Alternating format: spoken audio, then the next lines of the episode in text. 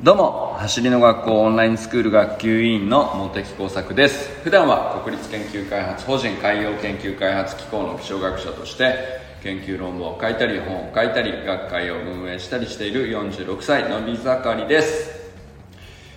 今日はですねちょっと硬い硬いテーマ決めちゃったなと思ったんですけど信頼ってなんだろうなっていう話なんですけど信頼構築の 1+1 知りたいっすっていうことでで今日はですね参考資料に YouTube のチャンネルを貼っておくので、まあ、これであそういうことをおっしゃってる人がいるのねっていう、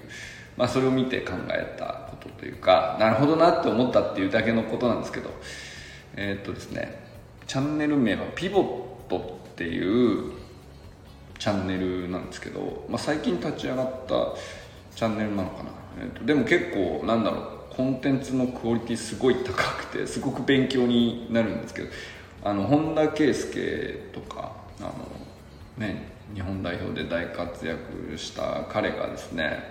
その後まああのカンボジア行ってなんかあの監督やったりとかいろいろやってましたけどそれだけじゃなくてなんか投資家とかいろんなビジネスとかもやっててあこんなとこにいるとか言って あのすごい面白いのであのチャンネル全体いろいろ他のなんだろう本田圭佑さんだけじゃなくて本当いろいろ面白いチャンネルなのでぜひ見てみてほしいなと思うんですけど、まあ、ちょっと例えば本田圭佑さんが出ているのでいくとあのまあ、本田圭佑が投資家もやっているのでエンジェル投資としてあの、まあ、成長しそうなスタートアップ企業のプレゼンテーションをみんなで受けてその他の投資家と一緒にあのプレゼンテーションを評価して、うん、と出資するかあの興味はあるとかまだちょっと出資のタイミングじゃないみたいなあの何ですかね審査じゃないけどでもまあエンタメとしてすごく出資するしないみたいな、まあ、そういうのがすごく面白くて盛り上がるというか、まあ、緊張感も結構あるし本気でやってる感じがすごく伝わってきますしあと、まあ、日本語でプレゼンの発表を受けてやり取りするっていうのもあるんですけど英語でやるっていうのも結構あってその海外の投資家さんとかも参加しているので、まあ、英語でガチでやり取りして本当にグローバル展開するものスタートアップに対してあの本気で、まあ、字幕もちゃんと入ってるんで全然読めると思いますけどあのあ本当に本気の投資家さんってこういうことを言ってくれるもんなんだなとまあ、だか投資に至らなくてもギフトっていう言葉であのどうするともっと伸びるみたいな言葉はくれたりする。それってあのお金以上の価値があったりするみたいなことまでもうそのまんまあのコンテンツの中に組み込まれててすんげえハイクオリティな内容なんですけどまあまあちょっとそんなチャンネルなんですがそれを今日喋りたいんじゃなくて、うんと、それと別のえっと、新時代のキャリア設計30代トップランナーが語る経営人材になる条件とはみたいな。まあなんかそのビジネスっぽいあのタイトルなんですけど、まあ、そこで、えっとまあ、対談ですね。なんかあのスタートアップをしている経営者さんの、まあ、若若い30代の経営者さんが、まあ、どういうふうな歴史をたどってえー、紆余曲折あって苦難苦節苦難の道のりをたどって、まあ、今のその会社の CEO になってるかとかなんかそういう話が結構主な主題ではあるんですけどまあでもなんかその若手のお二人の経営者の対談の中であのなんていうんですかねただ単に仕事ができるとかできないとか、えーいう話だけじゃないっていうところがすごく僕はねなんかあの大なんていうかまあ僕がそのそういう感じのビジネスをしていなくてもこれはやっぱり大事だなっていうふうに引っかかったのがその信頼構築のところを語ってるくだりなんですよね。でまあ信頼構築の 1+1 っていうふうに言うのが正しいか分かりませんけど、まあ、その CEO の方が言っていた一言であの、まあ、まずは駒遣いに徹するところから始めましたっていう一言があの中盤ぐらいのくだりであるんでそこの前後のねあのトークだけでもねよかったら見てみてほしいなと思いまして。でこれはまあその CEO の方のお仕事上のまあえー信頼構築においてなかなかうまくいかなくて要するに、えー、まあコンサルみたいな形で、えー、なんだリクエストを受けてお仕事をしていたんだけどまあそのコンサルが仕事だからといって、まあ、じゃあその的確な助言するっていうのがお仕事じゃないですか。コンサルタントさんとかって言ったら。まあ、あるいはその企業を再生させるにはみたいなことをやったりとか業績を上げるためにはみたいな、まあ、そこに対してこう力になりたいと思って、えー、例えばこういうプランがいいと思いますとかここをこういうふうに直した方がいいと思いますとか、まあ、そういうお仕事をされる時に、まあ、最初ですね素晴らしいプランを持っていったところ、まあ、全然こううまくいかなかったと。でそれがな、まあ、そういううまくいかないっていう失敗から得られたところっていうのは要するにいかにコンテンツであるとかやり方であるとかノウハウであるとかプログラムであるとか、まあ、そういうものがあのいかにもっともらしく正しくせなんていうか正論であったりとかあの確からしかったりとか証拠がたくさんあったりとかまあ、そういうものであったとしても受け取りたくないと感情的に思ってしまうっていうケースはあるんだと。その合理的に相手が判断できるかどうかは何の確証もないっていうか保証もないわけですよ。でそこで何が足りていなかったかっていうことに、えーまあ、謙虚に向き合ったお話なんですね。でそこでえっと、それは要するに受け取ってもらえなかったのはあの中身があの悪いとか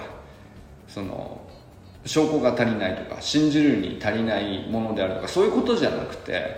えー、そもそも人と人とのか信頼関係っていう部分でまだ構築できていない状況で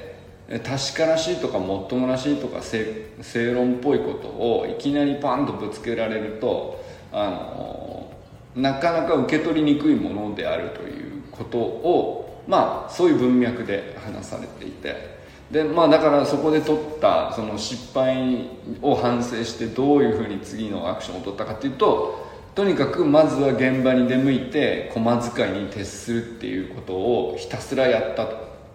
もうひたすらその現場に行ってどんなことが大変なのかを見て、えお手伝いをすると。もう現場のお手伝いをする。ここその暑ければこう暑その暑い状況においてなんか飲み物が足りなければ買ってくるし えー、っとなんかその材料で必要なものがあればそれも買ってくるしみたいな。もう本当にただの使いっ走りで便利なやつと何でも言うこと聞いてくれるみたいなところまで降りていったんです。コンサルタントさんですからね。コンサルタントさんで あの企業再生とか、えーと業績をあの伸ばすために戦略提案とかそういうお仕事の人なのにわざわざ現場に出向いてって現場の人たちが何で困ってるとかあのこれ欲しいあれ欲しいのわがままを全部聞いてったと。そこから始めたんだそうなんですよね。でこれは僕すごい感動したというかすげやっぱりあの一流っていう人がここまで謙虚になってるっていうのはすごく示唆に富んでるなと。思ってですねなんかあのまあ自分がそんなコンサルタントをやるわけじゃないんだけどすげえこう学ぶところあるんじゃないかと思ったんですよね。でこれはだからなんかそのまあ、仕事上のすごくシビアな話だから、まあ、そこまで必死にね、えー、駒遣いでもやってとにかくうまくいかせたいっていう情熱からそうなったのかもしれないんですけどいやこれは待てよと。結構ねなんかなんで僕に響いてるのか最初よく分かんなかったん自分でも。だけどこれは何だろうなあの僕が散々やらかしてきた 親子関係での失敗のほとんどこれなんじゃないかなっていう気がしてきたんですよ。まあ親子関係だけじゃないですよね多分そのなんだろうなえー、まあ研究所でもありますよ、えー、それから研究じゃなくてもまあ普通のね友達でレベルの人間関係でもあることなんですけど最初はなんかその相談されたものだからあの一生懸命答えようとしたはずだったんですよ。あるいは何だろうな。うん聞かれたからあの一生懸命答えたみたいなところからスタートをするんだけどなんか一生懸命答えているうちに答える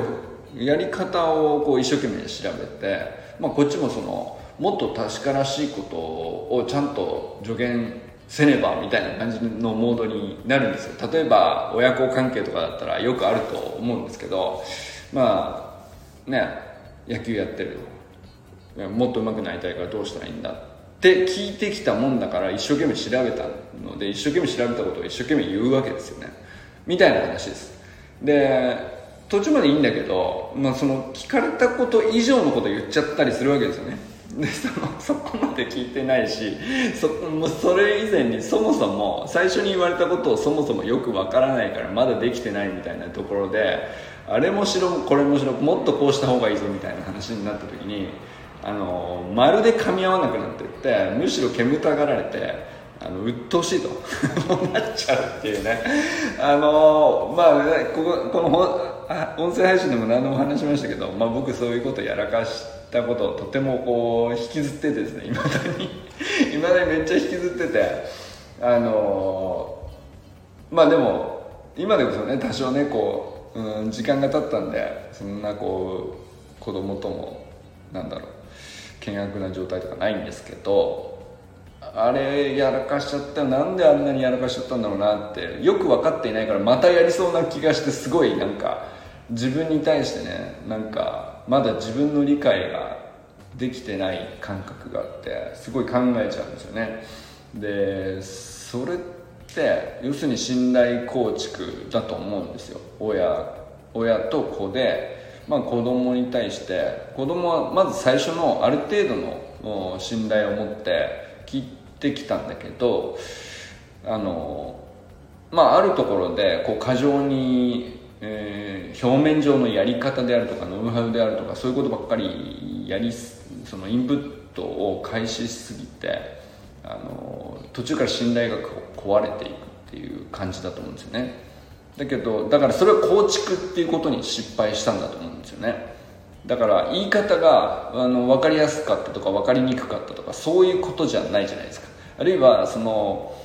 伝えた内容は、まあ、正しかったのかどうかは 分かりませんけどその、えー、子供に合ってるとか合ってないとかうんまあプログラムの中身が正しいとか正しくないとかそれはありますよね。その例えばはじめ学校のオンラインスクールのプログラムだって同じこと言えると思うんですけど中身があのいいか悪いかって言ったらあのまあいいとしましょうと。で分かりやすいか分かりにくいかって言ったら分かりやすいとしましょうと。でそれをそのまま伝えればいいとは思うんですけれどもうまく伝わらないっていうことはあの親子でやっている場合のなんか結構な割合でみんなそこをこう考える方多いんじゃないかなと思うんですけどで僕自身もそれはあったんですよね。あの実際娘が走り革命理論やってみたとか息子も取り組んでみたとかありましたんでで実際それあるんですけどまあその時にあのなんていうのかなあの普段仲がいいか悪いかとかそういうことじゃなくてその取り組む、まあ、例えばスプリントならスプリントですね。スプリントをあの能力を上げたいっていう目的に対してのどの程度の信頼かっていうのはそこは何て言うのかな。あのやっぱり一からこう丁寧に構築していくものなんだと思うんですよね。あのそれをこうなんていうのかな普段他の生活で、えー、信頼関係があったとしても、うん、まあ新しいことをチャレンジして新しくこうステップを上がっていくっていう時にはトレーニングのメニューの内容も段階的に上がっていくことだと思うんですけどそれと同時に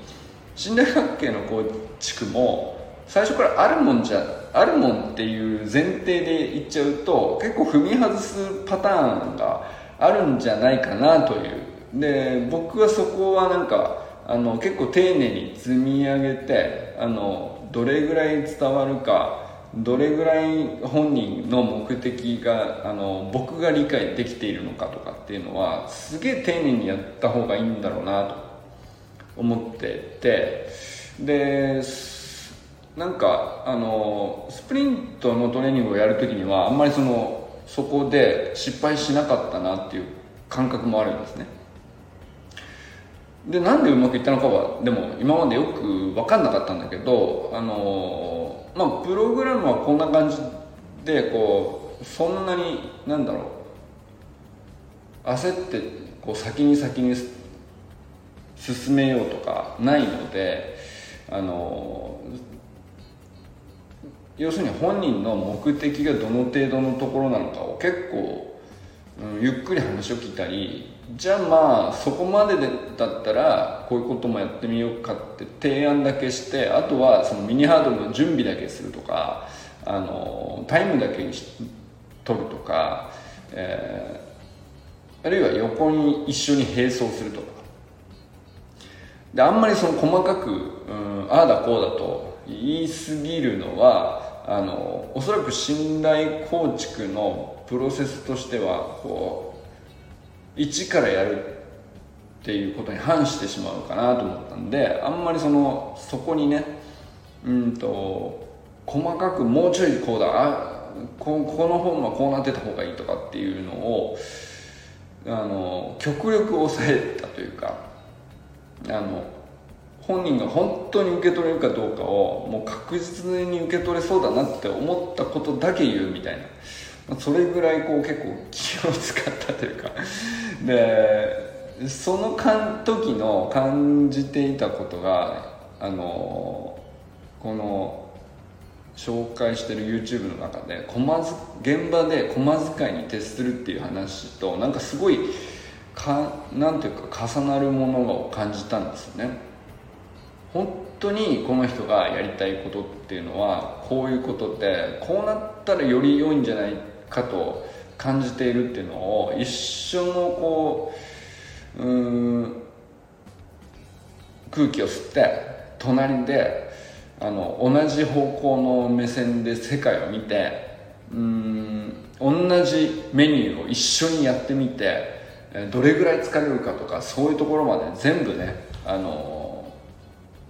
同じ体験をできる限り一緒にやって。だからこそあの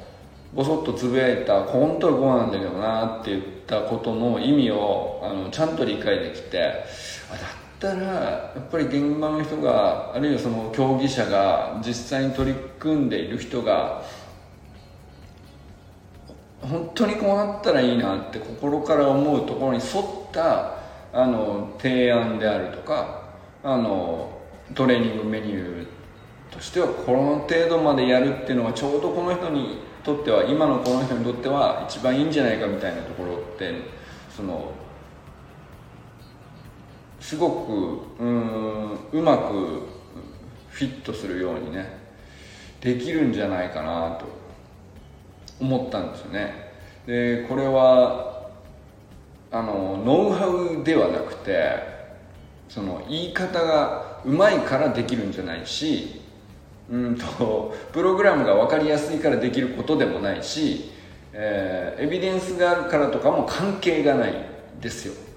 でそれは何何なんだろうなと思ったんだけどやっぱりその信頼構築のプロセスを正し正しく、えー、なんだろう急がずに1たす1から積み上げるっていうことをサボらないことでしかあのそこにはなかなかいけないだろうなっていうね。なんかそそんなふうに、えー、思い出したり えー、失敗したことは確実にそれをやってなかったんで失敗その、えー、息子と、えー、野球の練習で確実に失敗したという経験があってですね。でその時には間違いなくそれをやってなかったっていうのを自分で分かっているんですよ。でそれでもよく分からなかった。なぜ失敗だったのかがあの結果として失敗であることははっきりしてるんだけどどこで食い違ってあの途中まで良かったんだけどなと。割と楽しく途中まで行ってたのにどこで食い違って俺はそのなんか行き過ぎたのかがよく分からなかったんですけどあのもう信頼関係あるもんだとどっかで思い込んじゃったんでしょうね。であのノウハウだけをこういかに分かりやすく伝えるかとかあの、まあ、ビジュアルにまとめるとかさあの分かんないですよ。なんかいろいろ方法あると思うんですよ。その表面的なそのノウハウの伝え方なんていくらでもあると思うんですよ。だけどうんともういや信頼関係というか信頼関係自体が壊れてるわけじゃないんだよ。だけど、うんと、そのレベルのちょっとややこしい情報を受け取るだけのうん構築が丁寧に土台としてできていたかっていうとそうじゃないとうんゆっくり向き合えないんですよね。なんかより難しい課題とか。なんか多分その自分でもそういうこといっぱいあるなと その自分に対していろいろ教えてくださった人はあの勉強であっても研究の指導であってもなんだろう。まあ研究だけじゃなくていろんな僕はその観測現場とか出かけていくっていうこともあるのでそういうところ、まあ、船でも陸上でも外国でもいろんなとこ行ってそうするとうんまあいわゆる上司というかまあ、先輩方ですよね。先輩方に実はこういうところではこうこれからこういうやり方でやっていくんだけど現地の人はこういうふうになりがちだからみたいなこういろんなことを教わるんですけど、まあ、最初はいいんですよ。途中から途中からもういいんだけどなってなっちゃうっていうかもう俺できるからもうなんていうかそこまで細かく言わないでみたいなこうなっちゃう時ってあったなと。うん。いやそんなねその角立つようなあのトラブルとかにはなってないんだけどでも気持ちとしてはねなんかわかるなというか。でこれは結構あるなと。でその教えてくれた人と信頼関係がなかったかって言ったらあったんですよね。あったんだけどあったんだけどなんかいまいち受け取れない感情になるというかそういうことって結構あるあったなと。そのでそれっていうのは何なんだろうなと。よくそういえば思ってたな現場でっていうことが結構思い出されて。なるほど。でそれって結構全部同じことなんですよね。そのある具体的なあの仕事であったり競技であったり、え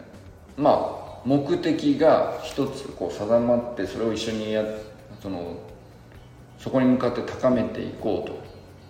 より良くなろうとした時に、うんと、それまでの一般的なこう人付き合いとしての信頼関係がある程度いい場合そのあると思い込んでしまうというかそのもうあるんだからどんどん言えちゃうとまあそれはある面では途中まで正しいんですよ。なんだけどその特定の目的にこうどんどん高めていく時にはあの最初からこうベースにあるものだけではちょっと足りなくなってくるというか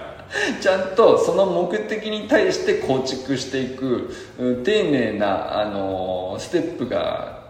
意外と大事なんだけどそんなのが必要だなんて思ったことないなと思って。えー、すっごくこうあやふやなことを喋ってはいると思うんだけどあのでもすごくなんだろうな普遍的な話こうどこどの話でもなんかその同じことが起こってるような気がしていて、うん、でそれにこうすごく引っかかったのがあ俺これが分かってなかったんだなっていうその現場に出向いてまずこまそのノウハウこうすべきああすべきとかこうした方がいいああした方がいいとか、えー、理論はこうだとか まあいくらでもねその勉強したり学んだりするって言いたくなるし教えたくなるし、えー、知ってる自分がいて相手が知らないみたいなのがこう関係性としてはっきりしてたりするとなおさらねこうなんていうか言いたくなっちゃったりすると思うんですけどその時にあのやっぱりねよく勇み足あるなと。でまあその1回2回勇み足してやらかしても全然そのそれ自体があの致命傷ではないんだけどあのあれうまくいかないなってなんとなく思ったらちゃんと立ち止まって、えー、ひょっとして駒遣いに徹するフェーズ必要なんじゃないかとあの考えることは大事だなと思ったんですよね。うん、まあなんそのそうですね知識を受け取れる状況に相手がいるかどうかあのノウハウであるとかあのべき論であるとかこれ言い過ぎちゃっててその土俵がまだできてない時にあのガンガンこうあの大量のものを投げてもその土俵崩れちゃう土台が崩れちゃうみたいなことになると全然その積み上がらないというかで結局そのお互い目的に向かって高めていこうっていうところは一致してるはずなのにどんどん足場が崩れていっちゃうみたいなことがあのよく起こるんじゃないかというですねまあそんなことをねあの思ったりしたんですよっていうお話でございました。わかりましたか？まあ、ピボットっていうチャンネルが、まあ今日はね、あの、すげえいいよっていうことが一つは言いたかったことですね。ピボットって意味は、あの、すげえ僕すごい好きなんですけど、まあバスケットやってる人はね、ピボットターンっていう、あの、軸足を左でも右でも片足固定したら、もう片足は浮かせてな、くるくる回転してよいと。いうピボットターンっていうルールがあるんですけどそれボール持ったままあの何回でも、うん、軸足さえ離れなければ何回でもぐるぐる回っていいよっていうルールがあるんですけど、まあ、要するに方向転換っていう意味なんですよねピボットっていう英語英単語というかでだけど回転軸であるその自分の軸自体はあのちゃんとぶらさずにちゃんとそのどこにでもふらふらと流れ着くような話ではなくてあくまで自分の軸を中心に大事に持った上であの最初こっちだと思ったけどどうやらひょっとしたら違うかもしれないと思ったらちゃんと方向を変えてみても全然それは構わないと。まあそういう意味ですよ。まああの転職とかもそういう部分に当たるのかもしれないですけど、まあ、転職であったり、えーまあ職まで変えなくても研究テーマだったり僕だったらね分野を少し変えてみるとか現場ですね。観測現場の土地柄を変えるだけでもあの結構ね環境が変わったりするし、まあ、例えば、えー、スプリントであっても、うん、100をメインに挑戦していたんだけど、うん、どうやら自分のストライドとピッチの感じからしたら200とか400とかより長い方がいいんじゃないかみたいなことってよくあるじゃないですか。まあ例えばボルトさんとかももともとは200の選手だったとかあの100がメインではなくてまああまりにもきつく200の練習がきつすぎて100の選手になったとかっていうあの逸話を校長から聞いたりしたことがありますけど。まあまあ要するにみんな何かしらピボットをしていると思うんですよね。そのかないきなり正解にたどり着くことはないので。だけど自分の軸っていうかあの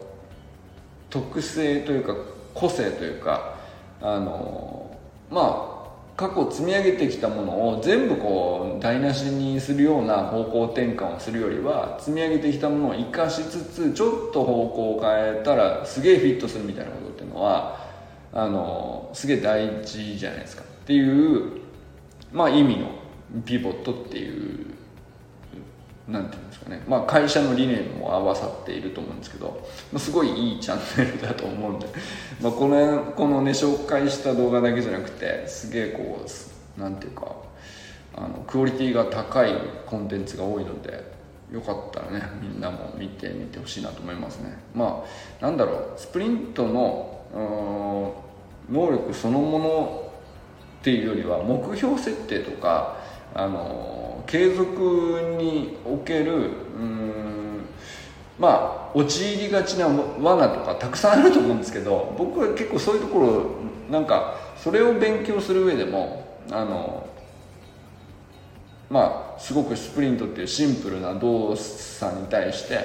えー、固定したプログラムに取り組みながら、まあ、そういうこ付随するねこうそれぞれ感情が湧いたりあのそっちにも目を向けるというのはすごく面白いんじゃないかなと思ったりしております。ということで今日は信頼構築の 1+1 まずは小間使いに徹するっていうのがすんげえ大事だなって思ったっていう話をねしてみました。ということでこれからも最高のスプリントライフを楽しんでいきましょう。 Vamos